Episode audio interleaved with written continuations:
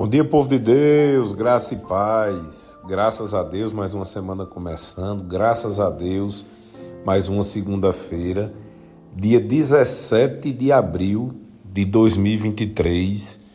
E mais uma vez eu quero te convidar, ouve essa mensagem até o fim, medita nessa palavra, pratica essa palavra. E eu tenho certeza que essa semana vai ser uma bênção. Queridos, 1 João capítulo 4, versículo 9 diz assim: Foi assim que Deus manifestou o seu amor entre nós. Enviou o seu único filho ao mundo para que pudéssemos viver por meio dele. Nisto consiste o amor, não em que nós tenhamos amado a Deus, mas em que ele nos amou e enviou o seu filho como propiciação pelos nossos pecados. 14. E vimos e testemunhamos que o Pai enviou seu Filho para salvar o mundo. 19. Nós amamos porque Ele nos amou primeiro. Queridos, muitas vezes nós temos dificuldades de entender o que Deus fez. Muitas vezes nós temos dificuldades de nos aproximarmos de Deus e de pedir alguma coisa a Ele porque muitas vezes nós achamos que não merecemos.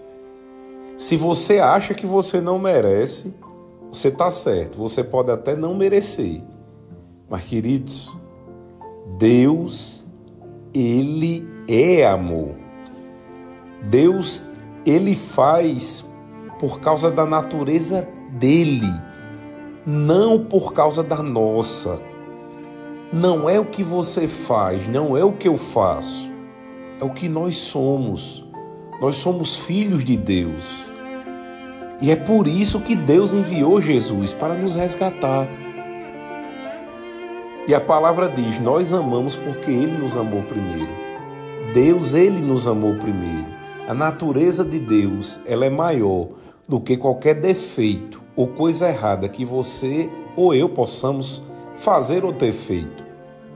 O Senhor, Ele sabe que nós somos falhos mas a natureza dele é perfeita e ele não olha os nossos defeitos.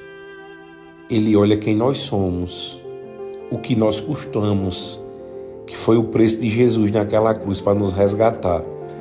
Por isso, queridos, eu queria te convidar para que essa semana você girasse a chave e você se aproximasse de Deus com a certeza de que Ele te ama, não pelo que você está fazendo, mas você lembrar que você é filho de Deus e que você custou um alto preço naquela cruz.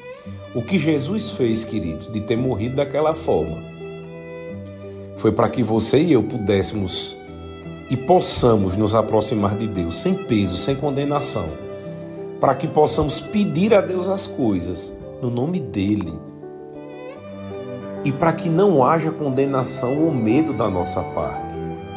1 João capítulo 5, versículo 14 diz: Esta é a confiança que temos ao nos aproximarmos de Deus.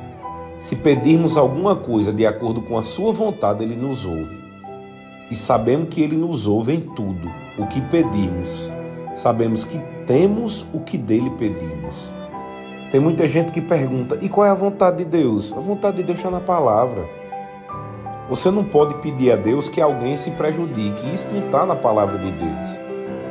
Mas você pode pedir tantas coisas, porque é vontade de Deus fazer com que você e eu sejamos prósperos e abençoados.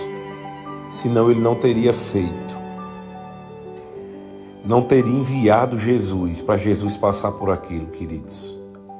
João capítulo 16, versículo 24 diz: Até agora isso é o próprio Jesus dizendo: Vocês não pediram nada em meu nome. Peçam e receberão, para que a alegria de vocês seja completa. Jesus ele deu autoridade para que possamos nos aproximar de Deus, para que possamos pedir as coisas a Deus, não no nosso nome, não no nome de Didier, não no nome de Andréa, não no nome de de Ricardo, não. No nome de Jesus. É como se Jesus estivesse dizendo: Eu autorizo você pegar qualquer coisa na minha conta e a minha conta ela é limitada. Peça e ele dará, Deus dará. Até agora vocês não me pediram nada. Peçam e receberão para que a alegria de vocês seja completa. O que é que está faltando na sua vida para que a sua alegria seja completa? Peça e receberá em nome de Jesus. E eu creio que essa semana vai ser uma benção. Pai, eu quero te agradecer. Agradecer por tudo, Senhor, que tu já fizeste e que tu ainda vai fazer. Eu declaro em nome de Jesus que essa semana vai ser uma semana de entendimento da tua palavra e vamos nos aproximar mais de ti, entendendo quem realmente tu és. Declaro em nome de Jesus uma semana abençoada em nome de Jesus, amém. Tenham todos uma semana abençoada.